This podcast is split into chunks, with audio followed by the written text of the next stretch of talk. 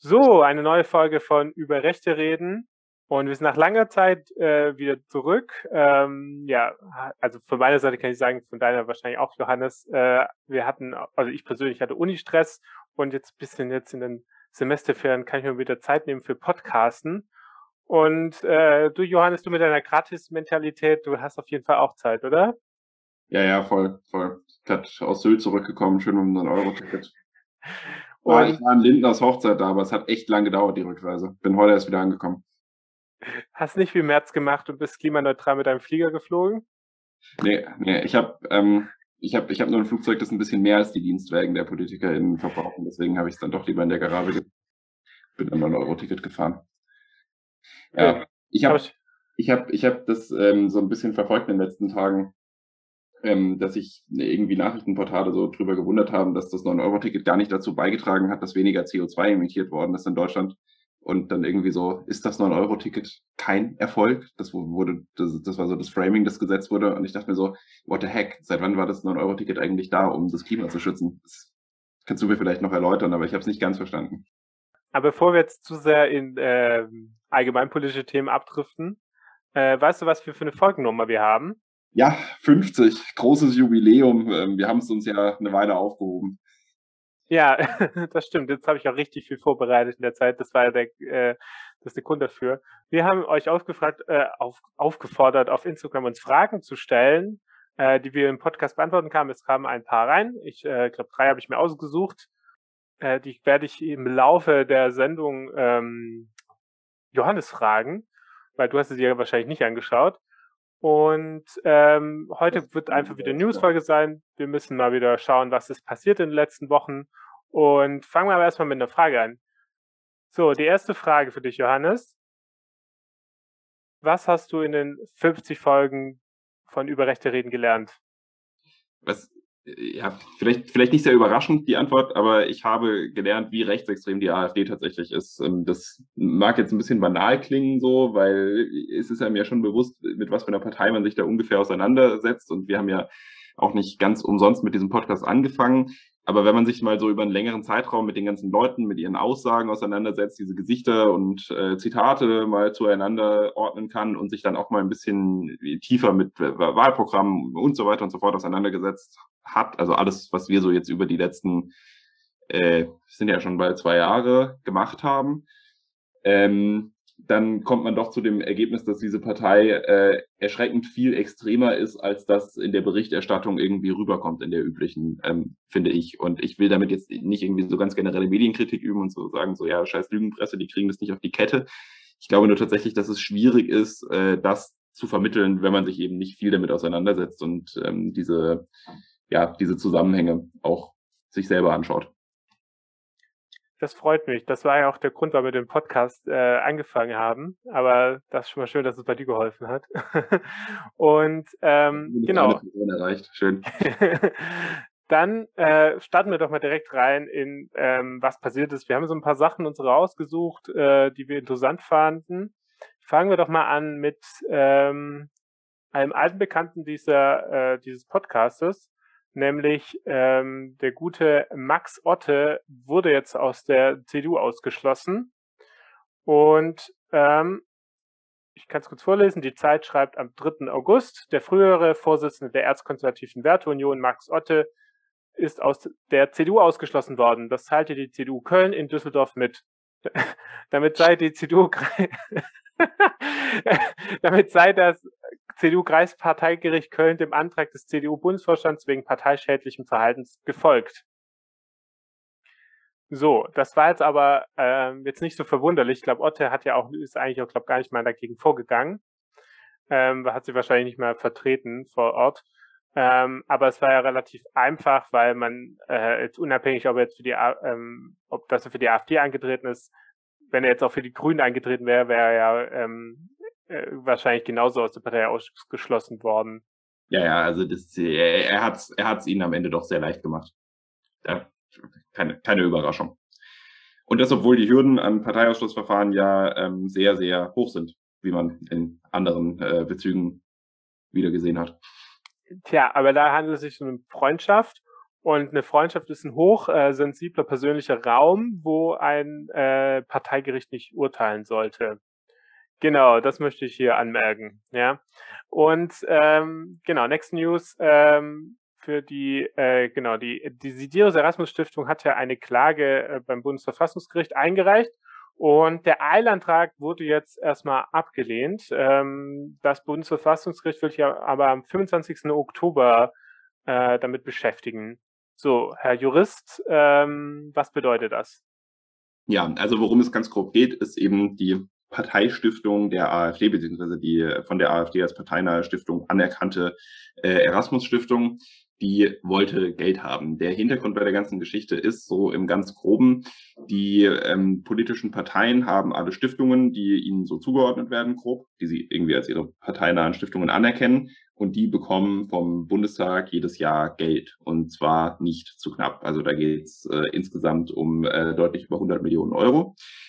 Und ähm, jetzt war es normalerweise immer so, also die, die Parteien hatten, ja, ist, das, das, das Problem ist, es ist alles gesetzlich nicht so richtig geregelt. Es ist aber immer so gelaufen, dass eine Partei, sobald sie zum zweiten Mal hintereinander in den Bundestag gewählt worden ist, diese Mittel bekommen hat. Deswegen hat zum Beispiel die FDP-Stiftung, Friedrich-Naumann-Stiftung, weiterhin Geld bekommen, als die FDP mal nicht im Bundestag vertreten war, weil man immer gesagt hat, so, okay, ähm, zweimal im Bundestag vertreten sein. Wenn du dann einmal rausfliegst, finanzieren wir weiter. Wenn du es im nächsten Jahr wieder reinschaffst, dann läuft die Finanzierung einfach ganz normal weiter. So. Die AfD wurde jetzt zum zweiten Mal hintereinander in den Bundestag gewählt und nach den normalen Voraussetzungen müsste man ja jetzt meinen, dass auch die AfD Geld bekommen würde. Das wurde allerdings nicht gemacht. Da wurde einfach im Haushaltsgesetz beschlossen, dass äh, es Mittelzuweisungen an alle anderen politischen Stiftungen gibt, aber nicht an die AfD-Stiftung. Warum das juristisch interessant ist, äh, ist relativ einfach gesagt. Ähm, da steht jetzt so ein bisschen in Frage, wie sieht das eigentlich mit dem Gleichbehandlungsgrundsatz aus? Parteien müssen grundsätzlich vom Staat gleich behandelt werden. Jetzt ist eben die Frage, ob so eine Finanzierung der Stiftung ähm, ja, diesen Gleichbehandlungsgrundsatz insoweit auslöst, als dass die Parteien Geld für ihre Stiftung bekommen müssen, wenn diese formalen Kriterien gleich erfüllt sind. Ähm, die Argumentation von der Gegenseite, also von, äh, vom, vom Bundestag quasi, von allen anderen Parteien außer der AfD, ist, dass äh, die AfD-Stiftung, genau wie die AfD, sich nicht jederzeit ähm, zur freiheitlich-demokratischen Grundordnung bekennt und nicht für deren Erhalt eintritt und dass sie deswegen selbstverständlich auch kein Geld bekommen kann, weil eben dieses Merkmal der Verfassungstreue fehlt. So, und mit dieser Argumentation versucht man eben jetzt der AfD ähm, ja, die Stiftungsfinanzierung kaputt zu machen, in Anführungszeichen. Wie das Ganze ausgeht, ist tatsächlich äh, offen. Also ich finde es sehr schwierig einschätzbar, wie sich das Bundesverfassungsgericht dazu verhalten wird. Ähm, es gibt gute Argumente für die AfD-Seite. Es gibt natürlich auch gute Argumente gegen die AfD-Seite. Aber ein Vorwurf, der auch immer wieder auftaucht im äh, Rahmen dieser ganzen Geschichte und den man auch echt unterstreichen muss, ist, die Parteien haben es nicht hinbekommen, ein Stiftungsgesetz zu machen, indem sie das Ganze einfach mal regeln und damit rechtsstaatlich auch sicher regeln. So, sondern das wurde jetzt so quasi nebenbei im Haushaltsgesetz beschlossen. Und dagegen dürfte es deutlich leichter sein, vorzugehen, als gegen ein formell beschlossenes Gesetz, zumal es manchmal auch einfach sinnvoller ist, solche Sachen erstmal, also mit, mit, mit einem Gesetz bei sowas anzufangen, um zu gucken, okay, hält es dann der verfassungsrechtlichen Prüfung stand oder müssen wir das vielleicht irgendwie an ein paar Stellen nachjustieren, um letzten Endes auch zum Ziel zu kommen. Wurde alles nicht gemacht, äh, wohl auch, weil man ja in den Stiftungen nicht sehr scharf drauf war, diese Debatte in der Öffentlichkeit zu führen, weil es, wie gesagt, um ordentlich Geld geht bei der ganzen Geschichte. Und äh, der Preis könnte, wenn es dumm läuft, sein, dass das Bundesverfassungsgericht sich gezwungen sieht, der AfD das Geld zuzusprechen. Das wäre eigentlich schon ein ziemliches Desaster, aber da werden wir schon mal nochmal bestimmt äh, genauer drüber sprechen, äh, wie das alles aussieht. Genau, mir ist gerade auch aufgefallen, wir haben eine relativ ähm, juristische Sendung heute.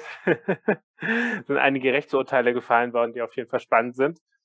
Ähm, dann haben wir nämlich auch ein spannendes Urteil, das hat jetzt nichts direkt mit der AfD zu tun, aber der Name ist auch schon mal hier in dem Podcast gefallen. Äh, gefallen.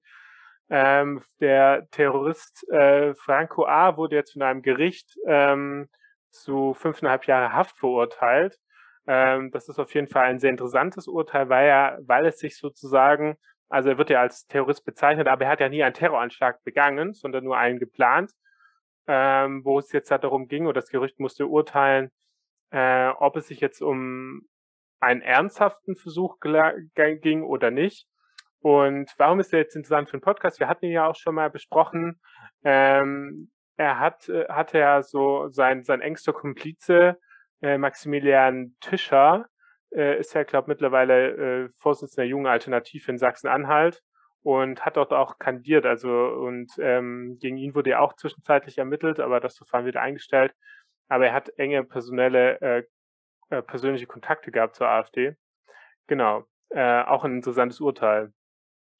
Auf jeden Fall. Ähm, Urteil ist dann auch tatsächlich recht deutlich äh, ausgefallen. Was ich in dem Kontext äh, Franco A. dann auch nochmal bemerkenswert fand, also ich weiß nicht, ob das jetzt deutlich einfach mal wieder gelesen, mir war das schon auch vorher klar, aber ähm, der hatte irgendwie auch mal irgendeine Abschlussarbeit geschrieben ähm, in irgendeiner, ich, ich, ich, ich weiß gar nicht, wie genau das strukturiert ist bei der Bundeswehr, vielleicht weißt du das besser. Nee, äh, exakt weiß ich es nicht, aber ich bin mir relativ sicher, dass er es an einer, er hat an einem deutsch-französischen Austauschprogramm genau. teilgenommen und hat an einer französischen Hochschule ja. diese Abschlussarbeit geschrieben und genau. wurde von der Hochschule, also das wirst du jetzt wahrscheinlich sagen, aber genau. Ja, ist okay. Also die Hochschule hat die, hat die Arbeit dann quasi nicht angenommen, weil sie gesagt haben, wir können das nicht machen, weil in dieser Arbeit einfach ein völlig überbordender Antisemitismus drin war. Und äh, das Ganze wurde dann auch die, an die deutschen Behörden gemeldet und die Reaktion war, keine. Ja, und ähm, da sieht man wieder ein klassischer Fall, Fall von Behördversagen. Also man ist ihm nicht nachgegangen und er konnte weiter Munition horten. Ähm, und ja, ähm, das Gericht hat ja jetzt mal geurteilt, dass er diese Anschläge umsetzen wollte. Genau, und, genau, Vorbereitung ähm, einer staats, schweren staatsgefährdeten Straftat heißt es dann. Ja, ich meine, da haben ja auch noch andere ähm, Behörden versagt. Ich meine, der hat sich ja als äh, äh, syrischer Asylbewerber ausgegeben, obwohl er auch kein Wort äh, Arabisch irgendwie konnte oder so. Also hat er erst irgendwie mit Französisch da durchgekommen. Ähm, da haben auch irgendwie andere Stellen versagt, aber natürlich muss eine Bundeswehr sowas nachgehen. Also das ist natürlich wieder ein deutlicher Beweis, dass die Bundeswehr entweder nicht willentlich oder nicht in der Lage ist, rechtsextreme Tendenzen in den Reihen nachzugehen. Die Bundestagsverwaltung fordert von der AfD die Zahlung von 150.000 Euro äh, die werden fällig, weil im Februar 2018 eine niederländische Stiftung, äh, die Stiftung Stichting, Stichting Identität Europa, dem ähm, Kreisverband von Alles Weidel 150.000 Euro gespendet hat. Das Geld wurde zwar im Mai 2018 wohl wieder an die Stiftung zurückgezahlt, aber äh, jetzt hat die AfD trotzdem musste ein Bußgeld zahlen äh, im Höhe von diesen 150.000 Euro. Und es handelt sich nur um 150.000 Euro, weil sich die AfD in diesem Fall selbst angezeigt hätte. Hätte sie das nicht gemacht, dann hätten sie die dreifache Summe zurückzahlen müssen, was in anderen Fällen schon passiert war. Also es gab ja diese, äh, gerade vor allem Geld aus der Schweiz, was ja noch ein bisschen heikler ist, weil es sich ja um Gelder aus dem EU-Ausland handelt. Ähm, aber da musste gerade vor allem alles weiter, Jörg Meuthen und auch Guido Reil, da musste die AfD ordentlich blechen für die. Ähm, aber genau, jetzt kommt, mussten sie wieder Geld zahlen. Ich bin aber immer noch wieder interessiert, also teilweise versuche ich mich ja das Thema AfD-Finanzen mal auch einzulesen. Wir hatten ja schon August von Fink, glaube auch mal in dem Podcast besprochen, der ja verstorbene Milliardär, der auch relativ viel an die AfD gespendet hat. Ähm, aber dass die AfD da irgendwie keine, nicht so gro in große Schieflage kommt, obwohl sie ja wahrscheinlich jetzt in den letzten ein, zwei Jahren fast eine Million, glaube nachzahlen musste an die Bundestagsverwaltung äh, ist schon irgendwie interessant. Gut, einerseits, andererseits muss man sagen, die Partei ist noch halbwegs jung und hat halt deswegen auch bei weitem nicht so teure Parteiapparate, wie wahrscheinlich die anderen Parteien alle haben werden schon, weil einfach auch so ein bisschen die Strukturen dahinter noch fehlen. So und ähm, ich glaube, dass sich das dann auch alles ein bisschen leichter ausgleichen lässt im Endeffekt.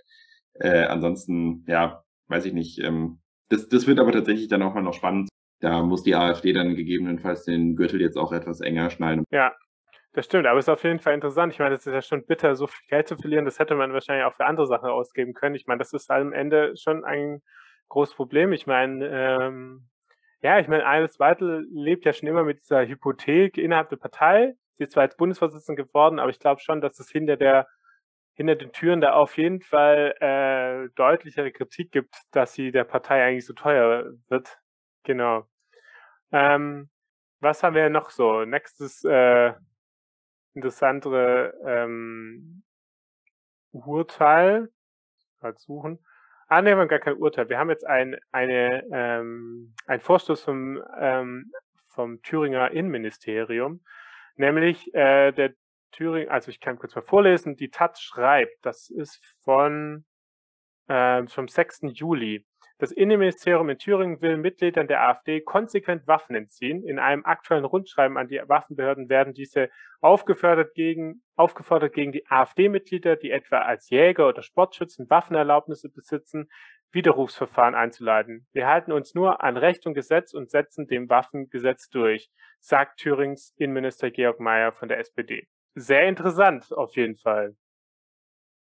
Ja, ich bin dann auch mal gespannt, wie das Ganze ausgehen wird, vor allem auch gerichtlich, weil das wird früher oder später vor Gericht landen. Da bin ich mir ziemlich sicher, weil da irgendwer klagen wird.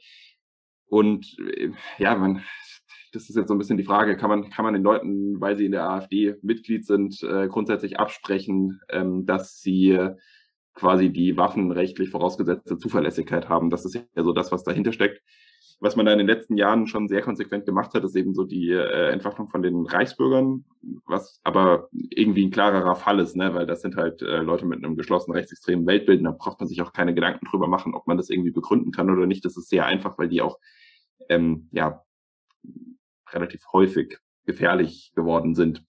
Bei der AfD schwieriger, weil die Partei halt äh, etwas sagen wir mal, breiter aufgestellt ist als jetzt so ein, so ein, so ein Reichsbürgerspektrum. Deswegen wird das spannend sein, für mich persönlich.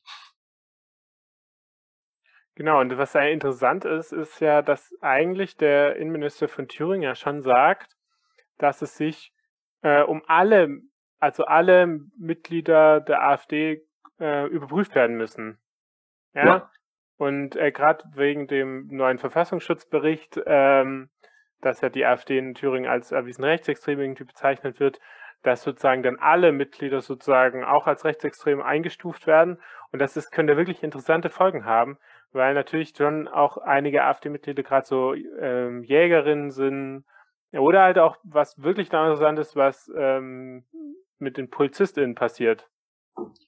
Gut, das stimmt, aber ich glaube, das ist dann nochmal ein bisschen eine andere Geschichte, weil äh, du da, je nachdem, wo die Leute halt eingesetzt werden, äh, ist es ja eine Dienstwaffe. Ähm, das muss nochmal anders behandelt werden als jetzt so diese, diese JägerInnen und äh, SportschützInnen-Geschichte. Aber, und, und, und, ja, also ich meine, ja, wenn man sich jetzt äh, drum kümmern müsste, die AfD-PolizistInnen zu entwaffnen, dann äh, müsste man sie ja mehr oder weniger vom Polizeidienst oder zumindest mal vom Streifendienst, von allen Tätigkeiten, wo man eine Waffe für braucht, äh, ausschließen. Und das wird ähm, nicht gehen. Also das wäre jetzt mal so meine Einschätzung, dass das tatsächlich äh, rechtlich nicht möglich sein dürfte, weil das ähm, verfassungswidrig wäre, höchstwahrscheinlich. Ja, aber auf jeden Fall bin ich mal gespannt, ob es sozusagen zu einem äh, äh, zu, zu einem Verlassen von JägerInnen aus der AfD Thüringen kommt, weil ehrlich gesagt glaube ich schon, dass die jetzt da nicht Bock haben, aufgrund der Parteimitgliedschaft ihr, ihrem äh, Hobby nicht mehr nachgehen zu können. Das ist schon richtig, vor allem weil das für JägerInnen ja oft ähm, doch echt äh, prägend ist und sehr viel von ihrer Zeit in Anspruch nimmt immer. Genau. Aber ich meine, das ist letzten Endes ja auch so der Punkt, wo die AfD sich hinstellen könnte und sagen könnte, hey, ähm, wir, werden, wir werden hier wieder unfair behandelt, weil jetzt Menschen ähm, sich zwischen ihrer politischen Orientierung Richtung AfD und ihre Schein entscheiden müssen. Das macht die ganze Sache eben rechtlich so interessant, weil er gibt ja auch so Sachen wie grundsätzlich verankertes Parteienprivileg. Also der Staat muss äh, eine Partei immer, muss die Parteien grundsätzlich immer gleich behandeln. Und wenn man jetzt äh, quasi dafür sorgt, dass bestimmte Leute gar nicht Mitglied sein können in der AfD, wenn sie eben so ihr Hobby da ausüben wollen, dann ist das schon was, was dem zumindest widerspricht. Das kann man gegebenenfalls rechtfertigen, aber das ist äh, rechtlich nicht ganz einfach. Also es ist alles ein bisschen tricky, so dieser ganze Bereich. Genau. Ja, aber auf jeden Fall spannend. Wir werden es weiter bekleiden. Ähm, ich glaube, bekleiden. ja. Ähm, so, dann mal wieder eine Frage für dich, Johannes. Ähm, gäbe es diesen Podcast, wenn die AfD bei einem liberal-konservativen Kurs geblieben wäre, ist die Frage.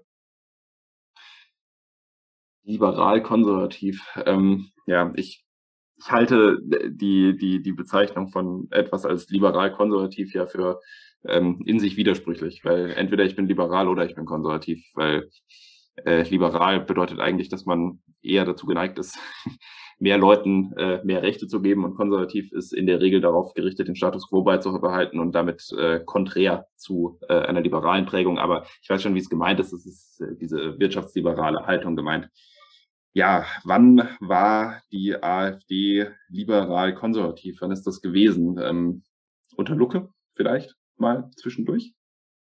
Ganz am Anfang? war vielleicht Lukas grundsätzliche Idee, kann man so vielleicht, äh, wenn man das positiv ausdrücken möchte. Ja, ähm, aber ich, ich, ich, bin mir, ich bin mir auch gar nicht so sicher, weil äh, Lucke ja sehr, sehr, sehr schnell angefangen hat, im äh, rechten bis rechtsextremen Spektrum äh, Stimmen zu fangen. Also das hat ja jetzt nicht lange gedauert und er hat das ja auch gebraucht, um die AfD groß zu machen. Weil ich sag mal, ähm, eine FDP, die den Euro doof findet und vielleicht noch ein bisschen marktradikaler auftritt, hätte wahrscheinlich nicht das Potenzial gehabt, ähm, alleine durch diese, diese Themen, ja, weiß nicht, langfristig über fünf Prozent zu bleiben. Deswegen war das schon so ein bisschen ein Zweckbündnis. Ähm, ja, zurück zu der Frage, hätte es diesen Podcast gegeben? Ich meine, wir beschäftigen uns viel mit der AfD, weil in der AfD viele rechtsextreme Tendenzen sind. Das heißt, so ein bisschen ist die Frage, hätte die AfD es überhaupt geschafft, diese Tendenzen aus sich rauszuhalten. Das, das, also ich, ich stelle mir die Frage ernsthaft, weil ich meine, man kann ja das schon so sagen, die Partei wurde, also ob jetzt Lukas Kurs noch als äh, sowas wie konservativ bezeichnet werden kann oder auch schon eher in ein rechtspopulistisches Spektrum eingeordnet werden müsste, darüber kann man sich sicherlich streiten. Aber er wurde gekapert, so das von, von Rechtsextremen, die in diese Partei eingeströmt sind, die da ihre Möglichkeit gesehen ha haben, jetzt einen parlamentarischen Arm zu bekommen. Deswegen ja. ähm, weiß ich nicht, wie gut man das trennen kann. Aber was, wie würdest du denn diese Frage beantworten?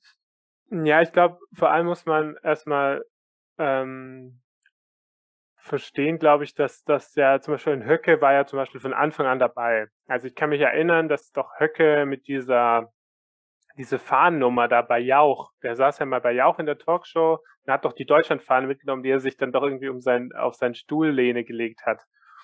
Und das müsste wahrscheinlich auch schon 2014 oder so gewesen sein. Also ähm, äh, deswegen muss man schon ganz klar sagen, wenn jemand wie Höcke, der ja sozusagen als der Kopf der Rechtsextremen der AfD gilt, ähm, eigentlich schon von Anfang an dabei ist, dann muss man sagen, da gab es diesen liberal-konservativen Kurs in der Form nicht. Natürlich haben die sich haben sich sozusagen die die mehr äh, die Machtverhältnisse verändert in der Partei, aber die waren schon von Anfang an da ähm, und die waren auch von Anfang an mächtig schon. Ähm, und ich glaube eigentlich, man darf auch nicht vergessen, dass die AfD natürlich nicht nur eine Ursache ist für äh, die rechten, rechten Strömungen, die rechte Tendenzen in den letzten Jahren, sondern sie ist ja vor allem auch ein Symptom dafür. Und ähm, ich glaube, der Podcast, der funktioniert jetzt nicht nur wegen der AfD oder nicht, ähm, ist nicht nur wegen der AfD da, sondern wir haben das ja auch in anderen Parteien. Wir haben auch die Entwicklung oder gerade Personen, einzelne Personen, PolitikerInnen und in anderen Bereichen, wo man ja auch sowas sieht. Also ähm, ich glaube, das gibt halt eher eine Überschneidungsmenge. Also ich glaube, das ist eher, die problematischen Positionen sind eher auch in anderen Parteien vorhanden, als dass die Linie innerhalb der AfD verläuft. Ähm, deswegen glaube ich, das ist den, das ist eine sehr theoretische Frage, aber ich glaube, im Podcast wird es auch äh, trotzdem geben. Wobei ich glaube einfach, dass die AfD in einer anderen Form auch keinen Erfolg gehabt hätte, wie du das auch schon gesagt hättest. Also so wird's, wenn die AfD nicht rechtsextrem wäre, dann wären sie nicht erfolgreich gewesen, dann wären sie relativ schnell wieder von CDU, FDP verschluckt worden, weil sie dann eigentlich zu sehr ähnliche Positionen hätten. Also ja, ich meine, du hast jetzt wenigstens eine befriedigende Antwort auf die Frage äh, gegeben, die äh, übrigens auch tatsächlich eine interessante Frage ist, äh, muss ich sagen. Ähm, äh, aber ich habe es nicht hinbekommen, eine befriedigende Antwort darauf zu geben, weil ich eigentlich nur um den heißen Brei rumgeredet habe. Aber ja, wahrscheinlich würde es den Podcast schon geben, weil ähm, es gibt diese Tendenzen ja auch woanders. Und ich sag mal, wenn man sich anschaut, wie viele Leute äh, gerade aus der CDU in die AfD gewechselt sind, sieht man ja auch ganz deutlich, dass dieses Potenzial in der CDU vorhanden gewesen ist. Und die CDU wäre sicherlich auch anders geprägt insgesamt, wenn die AfD sich nie zu dem entwickelt hätte, zu dem sie sich jetzt nun mal entwickelt hat, so in der Zwischenzeit. Und ich würde mal, äh, das spreche ich jetzt auch mal für dich mit, du kannst äh, auf jeden Fall vehement deinen Kopf schütteln, wenn es nicht stimmt. Aber ehrlich gesagt bin ich stark politisiert worden jetzt in der Phase zwischen 2015 und 2017. Das war jetzt für uns beide ja ähnlich, ähnlich alt, so äh, die äh, Post-Abi-Phase ähm, und ähm, also dann so das mit Studieren angefangen und äh, das, das, das, vielleicht vergisst man das immer wieder, aber da ist die CDU sehr weit nach rechts gewesen. Also der Bundestagswahlkampf 2017, der hat eigentlich, da hat sich eigentlich nur um Geflüchtete gehandelt, äh, um ähm, äh, ja, also dass auch vor allem die CDU mit der Kampagne gefahren ist, dass man weniger Menschen aufnehmen soll. Äh, Seehofer, der eigentlich eine Ob Obergrenze, Grenzen schließen, Söder, der da extrem unterwegs war. Und das hat sich jetzt schon mal wieder gedreht, ähm, vor allem aus, weil die Union nicht damit gut gefahren ist, vor allem die CSU nicht gut gefahren ist. Ähm, aber ich bin stark da politisch geprägt worden zu einer Zeit, wo die CDU extrem rechts unterwegs war, ähm, zwischenzeitlich. Wenn man das jetzt guckt zur letzten Bundestagswahl, wo eigentlich sich eher um grünen Themen gehandelt hat, da ging es dann auch wieder auch viel, viel zu unterrepräsentiert. Da hat aber die AfD ja eigentlich kaum noch eine Rolle gespielt. Aber 2017 ging es nur um die AfD und ob sie einen Einzug schafft und ihre Themen wurden besprochen. Damals mit Klaus Strunz beim äh, Kanzlerduell, ähm, der ja da als rechte Strafmacher fungiert hat. Genau. Und äh, genau deswegen würde ich sagen, ich bin davon geprägt worden, nicht, dass die AfD nur das Problem ist, sondern eigentlich das komplette Umfeld und vor allem diese Verbindung gerade so in die CDU hinein. Gut, und ich, also ich muss jetzt an der Stelle so sagen, die, du sagst, die CDU war so äh, recht aufgestellt in der Zeit. Ich meine, klar, das Framing hat sich da ein bisschen verändert, weil die Wahlkampfthemen jetzt andere gewesen sind. Aber wenn ich mir angucke, wie die Situation um das Thema Flucht und Migration bestellt ist im Moment, muss ich halt sagen, die AfD hat sich mit ihrem Kurs eigentlich durchgesetzt also der Kurs, den die AfD 2015 gefordert hat, der ist jetzt Realität geworden ähm, im Großen und Ganzen. Klar, irgendwie würde die AfD noch mehr Leute abschieben, wenn sie äh, könnte und so. Das will jetzt nicht in Frage stellen, dass das alles viel schlimmer wäre, wenn die AfD da auch die Entscheidungsgewalt konkret drüber hätte. Trotzdem ist es so, dass ich zumindest den Eindruck habe, dass sich diese, ähm, diese, diese, diese zwei Grundthesen, die sich da gegenüberstanden, auf der einen Seite, okay, ähm, wie wichtig ist es uns, zu versuchen, möglichst vielen Menschen zu helfen, versus wir haben aber Angst davor, dass böse Muslime kommen, dass eben diese zweite äh, Schale, wir haben Angst davor, dass böse Muslime kommen, weit überwogen hat und in der Gesellschaft inzwischen einfach Konsens geworden ist. Genau, und ja, ähm, äh, jetzt können wir mal aufhören, äh, uns ähm, über unsere, unsere Ursprünge zu unterhalten. Ja. Nicht, dass es jemanden langweilt. Nee, genau. Ähm, wir machen noch weiter. Wir haben jetzt hier noch in, ähm, wir haben ja, glaube ich, die letzte Folge ging ja um den AfD-Bundesparteitag AfD und dass sich die AfD dort ziemlich zerlegt hat. Äh, es hatte auch einen Landesparteitag noch im Mitte Juli äh, stattgefunden, nämlich in Baden-Württemberg. Die haben nämlich eine neue Vorsitzende gebraucht, was ihre alte Vorsitzende Alice Weidel ja mittlerweile Bundesvorsitzende ist.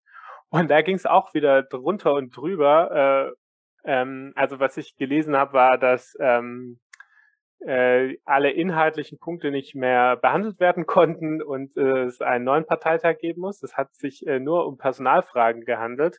Es gab, glaube insgesamt äh, fünf Runden äh, für den Einzelposten. Also die AfD in Baden-Württemberg, der ist es ganz, also die hatten sehr Probleme mit ähm, äh, Doppelspitzen. Da gab's äh, ziemlich Ärger in den Jahren davor. Bernd Gögel, Dirk Spaniel davor und dann hat alles weiter die Einzelspitze übernommen, hat die Partei versucht zu befrieden dadurch. Ähm, aber äh, jetzt hat man jetzt einen neuen gebraucht äh, und dafür sind die zwei Bundestagsabgeordneten Martin Hess und Dirk Spaniel angetreten, haben aber in äh, drei Abstimmungsrunden jeweils nicht die Mehrheit gewinnen können. Dann haben sie, äh, Martin Hess hat dann Dirk Spaniel aufgefordert, dass sie beide zurückziehen, um nicht mehr Schaden äh, zu verursachen. Dirk Spaniel hat dann gemeint, ähm, wollte dann aber mit Martin Hess zusammen antreten, was die Partei aber, äh, die, die ähm, Delegierten dann abgelehnt haben. Und nach längerem Hin und Her gab es dann trotzdem eine Doppelspitze, aber aus Markus Frohnmeier und Emil Senze, die dann letztendlich mit 319 von 533 Stimmen gewählt wurden.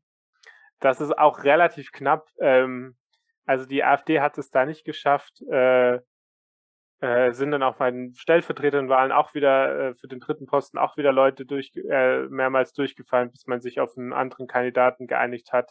Ähm, aber da gab es auch wieder ein absolutes Chaos. Die SZ schreibt nur, äh, für diese AfD braucht man keinen Verfassungsschutz, die macht, äh, die zerlegt sich also selber.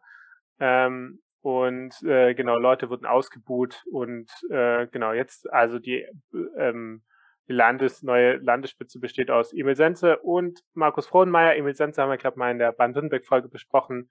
Äh, das ist auf jeden Fall, gehört dem völkischen Flügel an. Und Markus Frohnmeier, ich weiß gar nicht, ich habe schon, glaube öfters benannt, ist ja äh, russischer Spion und äh, auch ähm, äh, extrem rechts. Ja. Genau, aber es ist auf jeden Fall interessant zu sehen, dass die AfD momentan so an dem Punkt ist, wo sie es nicht mehr schaffen, sich zu äh, ihre Parteitage zu organisieren. Ja, aber ehrlich gesagt, ich finde es äh, auch nicht so hundertprozentig äh, verwunderlich, dass die AfD sich gerade so in diesem Prozess befindet, weil ich meine, man hat es ja, ja beim Bundesparteitag gesehen, wir haben ja auch drüber gesprochen. Ähm, man hat für einen stinknormalen Vertagungsantrag im Großen und Ganzen, wo einfach was nochmal in ein Gremium gegeben werden sollte, äh, die Autorität vom Parteivorsitzenden, der gerade erst gewählt worden ist, plus allen Landeschefen gebraucht, Landeschefs gebraucht, um so ein scheiß Formalding durchzubringen. So diese Partei ist ja, wie hat es äh, Gauland mal gesagt, dass sie in den Bundestag eingezogen sind, ein gäriger Haufen und es manchmal schon gar nicht so schlecht, weil äh, diese Partei, es ist, es ist irgendwie schwer vorhersehbar, wie sich einzelne Delegierte verhalten, habe ich immer wieder den Eindruck, so bei Landes- und auch bei Bundesparteitagen. Man hat da nicht so richtig so diese, also keine Ahnung, das mit der Lagerbildung gibt's natürlich, aber in den Detailfragen ähm, scheint wenig scheinen die Leute wenig miteinander zu kommunizieren vorher. Die sind irgendwie einfach nicht wahnsinnig gut organisiert, habe ich den Eindruck. Die Leute innerhalb der AfD und diese äh, Flügel innerhalb der AfD, und das gilt auch für den Flügel, wenn es darum geht, so die einzelnen Delegierten hinter sich zu scharen, so in äh, den einfachen Fragen in Anführungszeichen. Genau, man merkt jetzt einfach, dass, dass die AfD ähm, halt so richtig um die Verteilungskämpfe von Ämtern geht. Es geht ja um Geld, es geht um Einfluss, ähm, weil ich würde mal sagen, wer in einem Landesvorstand sitzt, hat eher die Chancen, weiter vorne auf einer Landesliste zu landen. Ähm, und äh, geht auch darum, wer wird aus der Partei ausgeschlossen und dieser dieser Kurs mit äh, ja wir machen dieses äh, Flügel über also wir, wir wählen immer Doppelspitze ähm, und ähm, dass, dass man sozusagen Kompromissen macht, das ist ja bei der AfD vorbei. Da werden dann halt irgendwelche Leute, also dann wählst halt zwei Leute vom Flügel rein, also versuchst alle Leute mit Flügelleuten zu besetzen. Da gibt es irgendwie nicht mehr irgendwelche Leute, also dass irgendwie versucht wird, das aufzuteilen. Und vor allem ist auch interessant, dass Baden-Württemberg ja auf gar keinen Fall, dass sie eigentlich eine äh, Doppelspitze haben wollten, und sind sie auch wieder da gelandet. Aber ich glaube einfach, das Misstrauen gegen, ähm, gegen sich selbst ist so groß, dass man einfach niemandem zutraut, äh, es alleine irgendwie hinzubekommen oder so ein bisschen. Also man, ich glaube ehrlich gesagt, dass dieses, dass man sich selber einfach nicht für geeignet hält, ist, ist glaube ich, ein großes Ding, was gerade die AfD beschäftigt. Jeder denkt, er kann es besser, aber irgendwie, ähm, ja, genau. genau, dann, äh, das schneide ich mir jetzt raus. Ähm, klatsch mal, damit ich es finde. Ähm, so, das war die AfD in Baden-Württemberg. Dann stelle ich dir noch die letzte Frage, die ich hier habe. Ähm, Johannes, bist bereit? Ähm, denkt ihr, dass die AfD in naher Zukunft in einer Landesregierung beteiligt ist? Ah, die gruselige Frage. Ähm, hm definiere nahe Zukunft, sagt der Jurist in mir. Aber ähm, ich glaube, so kann ich mich jetzt nicht aus der Sache rausgehen. Ähm, ich glaube tatsächlich nein, und zwar aus folgendem Grund. Es gibt zwar, darüber haben wir auch schon gesprochen, immer wieder so Annäherungsversuche von CDU und AfD aneinander, gerade in Ostdeutschland. Also äh, kann man ja tatsächlich gut verfolgen, schlicht und ergreifend. Das ähm, ist auch kein großes Geheimnis. Aber ich denke doch, dass sich in letzter Zeit gezeigt hat, dass ähm, die CDU insgesamt, also jetzt nicht einzelne Landesverbände, sondern die CDU insgesamt nicht bereit ist, diesen Weg mitzugehen. Und wenn ein CDU-Verband äh, aus dem Osten, beispielsweise sagen wir mal Sachsen, wo eine sehr starke AfD ähm, existieren wird, wieder nach der nächsten Wahl, sich dazu entschließen sollte, da ernsthaft Gespräche zu führen, das ernsthaft in Erwägung zu ähm, ziehen, dann würde dem CDU-Bundesverband nichts anderes übrig bleiben, als diesen Landesverband rauszuschmeißen, also den aufzulösen im Prinzip. Und damit wären alle Leute, die daran irgendwie beteiligt gewesen sind in der CDU, äh, später gar nichts mehr und hätten keine politische Zukunft. Also wirklich, wirklich nirgends. Die könnten dann vielleicht noch zur AfD gehen, aber das wollen sie nach dem eigenen Selbstverständnis vielleicht dann auch nicht unbedingt. Und damit ist es meiner Meinung nach alleine aus diesem opportunistischen Grund heraus eher unwahrscheinlich, dass dieses Risiko gegangen wird. Ich glaube, dann wird es eher Bündnisse geben, zumindest jetzt mal noch in den nächsten Jahren, die äh, ja sowas wie diese diese Kenia-Koalition, wo dann irgendwie CDU, äh, SPD und Grüne zusammen regieren müssen, was natürlich ähm, auch nicht gut für eine Demokratie ist, wenn äh, die Regierungskoalition sich im Prinzip in keiner einzigen Frage einig ist und auch gar nicht einig sein kann, weil die Programme so unterschiedlich sind, dann ist das natürlich auch nicht gut. Aber ich glaube, dass es eher so diese Tendenz gibt, okay, wir verbünden uns alle komplett gegen die AfD, um das zu verhindern. Und ich denke, dass das überwiegen wird insgesamt. Ja, jetzt darfst du noch die Antithese dazu vertreten.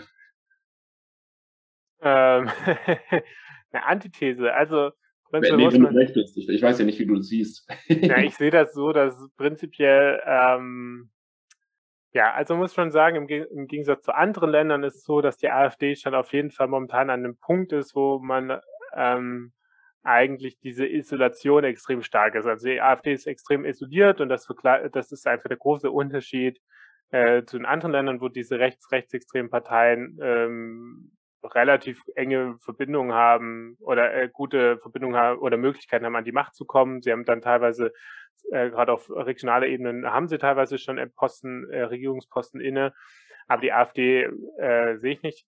Ähm, es gibt halt für mich drei Problembundesländer in Deutschland, äh, wo das passieren, wo es eher am ehesten passieren könnte. Das wären halt Sachsen-Anhalt, Sachsen und Thüringen. Das sind einfach die Bundesländer, wo die AfD halt auf 20 bis 30 Prozent kommt. In allen anderen Bundesländern sind sie auch zu schwach, um irgendwie Einfluss zu nehmen. Also die Regierung bilden sich halt um die AfD rum. Aber, die, aber in den Bundesländern ist halt so, dann, wie du es schon gemeint hast, es entstehen Regierungen, die eigentlich niemand will und eigentlich ist, äh, ist der Konsens, dann hast du wahrscheinlich noch eine Linkspartei, die ein bisschen stärker ist in anderen Bundesländern, dann macht die CDU nicht mit denen.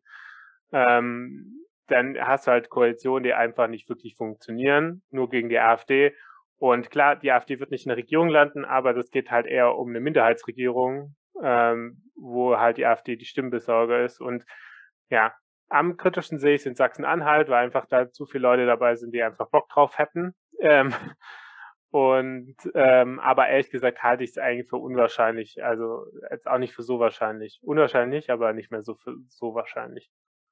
Ich glaube halt tatsächlich, dass in diesen Bundesländern die AfD quasi fast zu stark ist als dass das jetzt irgendwie passieren würde. Ähm, weil gerade wenn du dann, also auch wenn das, das Konzept ist so, äh, dass du eine ähm, Minderheitsregierung hast, wo die anderen quasi nur die Mehrheit organisieren, ist es halt trotzdem so, wenn du dich von so einer starken Gruppe abhängig machst, dann hat die auch einfach nochmal andere Möglichkeiten, dich äh, politisch vorzuführen und an die Wand zu spielen. Und ähm, deswegen, ja, glaube ich, dass das Risiko, das darin liegt, halt tatsächlich sehr, sehr hoch ist sich da auch irgendwie auf die AfD zu verlassen. Mal davon abgesehen, also sich auf die AfD zu verlassen in irgendeiner Form in parlamentarischer Zusammenarbeit. Wer, wer will das denn ernsthaft tun?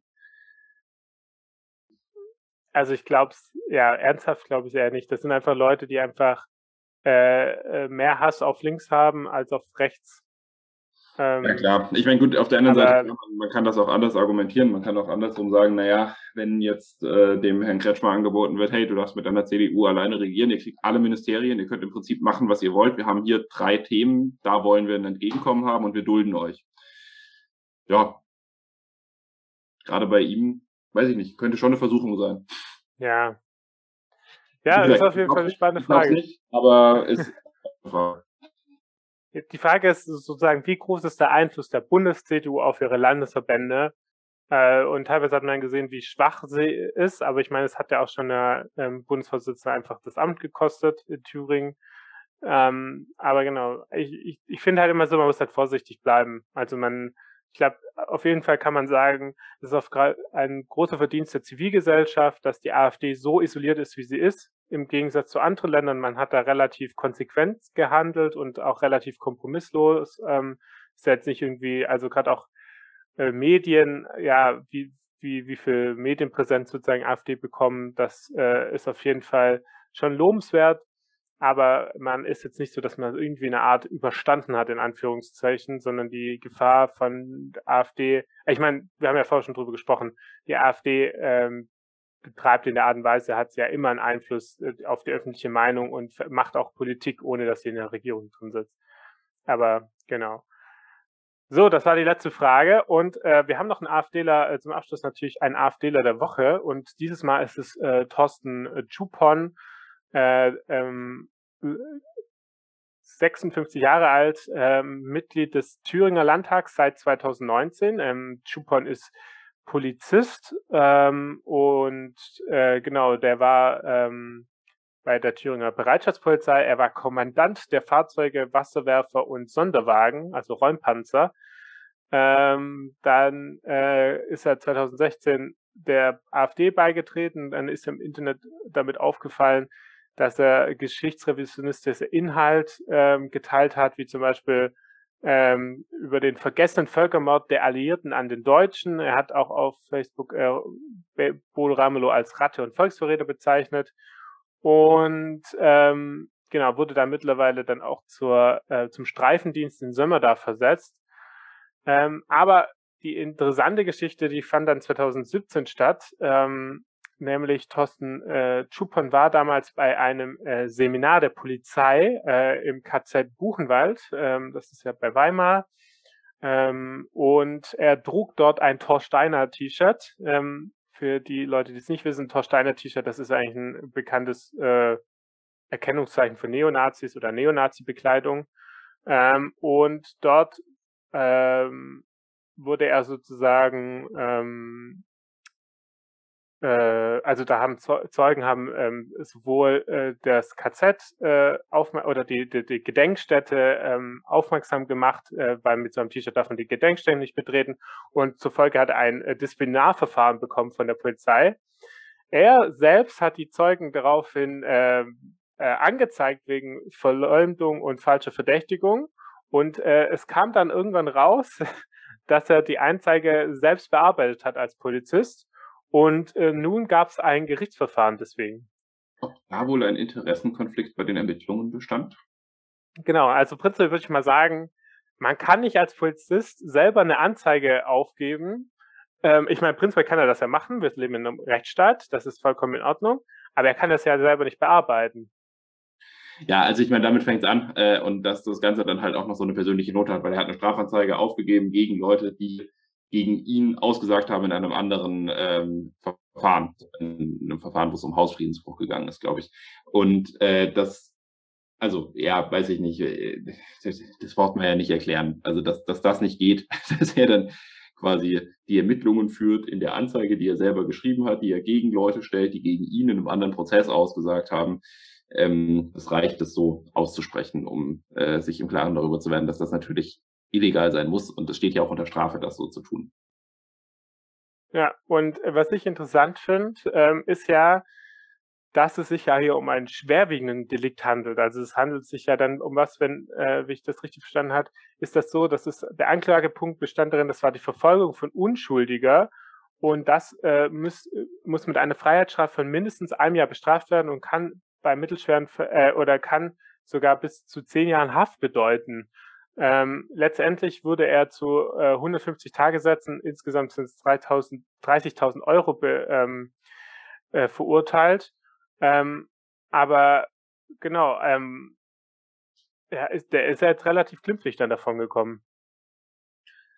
Ja, verhältnismäßig schon. Ähm, das äh, hängt wahrscheinlich auch irgendwie damit zusammen, dass es dann irgendwie Ersttäter ist und so weiter und so fort. Da ist man ja dann äh, vor Gericht immer ein bisschen, ich sag mal, gnädiger. Nur ich finde tatsächlich, wenn man sich mal so diese Ratio davon anguckt, äh, dass ein Polizist seine Stellung missbraucht, um Leuten ein Strafverfahren an den Hals zu hängen. So, das, das, das ist ja schon ein sehr eklatanter Verstoß und ein sehr eklatanter Machtmissbrauch, den da eine Person, die der Staat eben mit Macht ausstattet, begeht. Und ich persönlich muss durchaus sagen, ich fände es in solchen Fällen äh, gar nicht mal so unangemessen, da direkt über höhere Strafen zu sprechen, als jetzt hier irgendwie über eine Geldstrafe oder auch ähm, über eine Bewährungsstrafe. Ich finde durchaus, da kann man drüber sprechen, okay, wenn so eine Person sich so verhält, dann ist das schon, ich, also ich finde, ich finde der, der, der, der moralische ähm, der, der moralische Vorwurf, den man ihm machen kann, der ist, der, der wiegt sehr, sehr, sehr schwer. Das ist, äh, er missbraucht seine Stellung als Polizist, er missbraucht die Institution Polizei, er versucht, die Institution der Justiz zu missbrauchen, um irgendein persönliches Scharmützel, bei dem er sich auch einfach scheiße verhalten hat, auszutragen. Und dementsprechend bin ich schon der Meinung, dass man da ähm, ja, eine härtere Strafe hätte verhängen können. Andererseits, ich kenne mich auch nicht gut damit aus, wie das mit den Strafrahmen läuft. Ich äh, wäre ja kein Volljurist. ja, aber also, ich stimme dir vollkommen zu. Also ehrlich gesagt, bin mal gespannt, weil kann es ja trotzdem sein, dass er aus dem Polizeidienst entfernt wird. Ne? Das äh, steht ja wohl noch aus. Ähm, das hat ja erstmal damit nichts zu tun.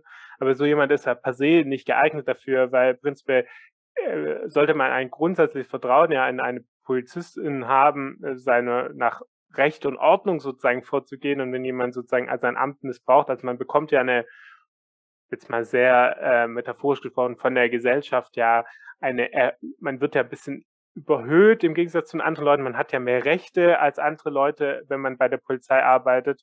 Ähm, und man bekommt ja eigentlich ein Vertrauen geschenkt, wenn man das so dermaßen missbraucht, diese, diese, diese ähm, Rechte, die man hat, äh, dann ist man ja absolut wohl nicht moralisch in der Lage dafür, das äh, nachzugehen. Und er selbst hat auch darauf reagiert, auf Facebook natürlich. Und er, für ihn war das Urteil ein Skandal, aber er hat dazu geschrieben, und er, er sei auch in den, sein Vertrauen in den Rechtsschutz sei schwer erschüttert, schreibt der MDR. Aber er sagt, in einem Land, in dem das Justizministerium durch einen grünen Nichtjuristen geführt wird, muss, musste man damit rechnen. Ähm, ich ich muss mir nochmal informieren, in Thüringen äh, werden wahrscheinlich alle Gerichtsurteile ja auch vom, Minister, äh, vom Minister, Justizminister. Ja, ja, klar, das hm. machen, das ist, das ist immer so. Aber nur wenn sie grün sind hm. und nur wenn sie kein, keine Juristinnen sind, sonst nicht. Also in dem, in dem Fall schon, ja klar, logisch. Also ich glaube, bin er erschüttert von seinem ähm, Justizverständnis, seinem Wissen wie ein Justiz. Ja, es ist halt, es ist halt, es ist halt auch krass, dass diese Leute offensichtlich überhaupt gar nicht reflektieren, dass das, was sie da tun, nicht geht. Also ich meine, der läuft mit einem Thor Steiner Shirt äh, zur Gedenkstätte. Okay, das mag er jetzt für sich persönlich irgendwie nicht schlimm finden. Das, also das ist menschlich nachvollziehbar, warum man da so sagt, so was soll denn das, dass ich da wegen Strafanzeige, deswegen eine Strafanzeige an den Hals bekomme. In Ordnung, dass er sich darüber aufregt. Von mir aus ist das noch, das ist noch so irgendwo rational nachvollziehbar. Das ist eine Schweinerei, das so, sich so zu verhalten. Das will ich damit nicht, nicht kleinreden, aber das ist rational, finde ich, noch nachvollziehbar. Aber dann besitzt er die Frechheit, Leute, die gegen ihn aussagen, gegen die Anzeige zu erstatten und diese Anzeige einfach selber zu bearbeiten und scheint darin halt überhaupt gar kein moralisches Problem zu sehen. Dem scheint nicht bewusst zu sein, dass das nicht geht, dass er diese Stellung als Polizist nicht dafür benutzen darf, seine persönlichen Scharmützel auszutragen. Und das ist schon auch, also ich weiß nicht, das lässt ziemlich tief blicken, dass er sich danach so äußert, weil wenn es irgendwie wenigstens so gewesen wäre, dass es so versucht hätte, das im Geheimen zu machen, dann dabei erwischt wurde und jetzt im Nachhinein sagt, ach scheiße, okay, war vielleicht auch äh, ein bisschen unclever, dass ich mich jetzt, zumindest, dass ich mich habe erwischen lassen, okay, aber er scheint es ja normal zu finden, wie er sich verhalten hat. Ja, ja, vor allem, dass er erschüttert ist, er klingt ja so, als äh, äh, äh, also versteht er überhaupt nicht, was das Problem an der ganzen Sache ist ähm, und ja, höchst problematisch. Also unabhängig jetzt davon, dass er eine AfD ist oder nicht, ne, also so was, also das darf nicht wahr sein, ne, also von den Leuten muss man prinzipiell ja schon erwarten, dass sie ein gewisses Verständnis von äh, ähm, Recht haben oder von dem, was in äh, Rechtens ist oder nicht. Und das ist ja offensichtlich nicht vorhanden. Genau, aber Thorsten Schupon, unser AfDler der Woche. Und ähm, das war's dann mit der Folge. Wir haben noch einen Medientipp. Da würde ich auch, äh, wir haben seriösen Fragen bekommen, aber wir haben natürlich auch ein paar lustige Fragen bekommen. Aber es hat mich inspiriert, eine Frage, äh, für unseren Medientipp, nämlich ein Lied. Ähm, ich wurde nämlich gefragt, ähm, jetzt müssen wir ganz schnell nochmal nachschauen. Zwei Sekunden. Ich wurde nämlich gefragt, haben AfD-Demonstrantinnen ein, auch einen Tarifvertrag?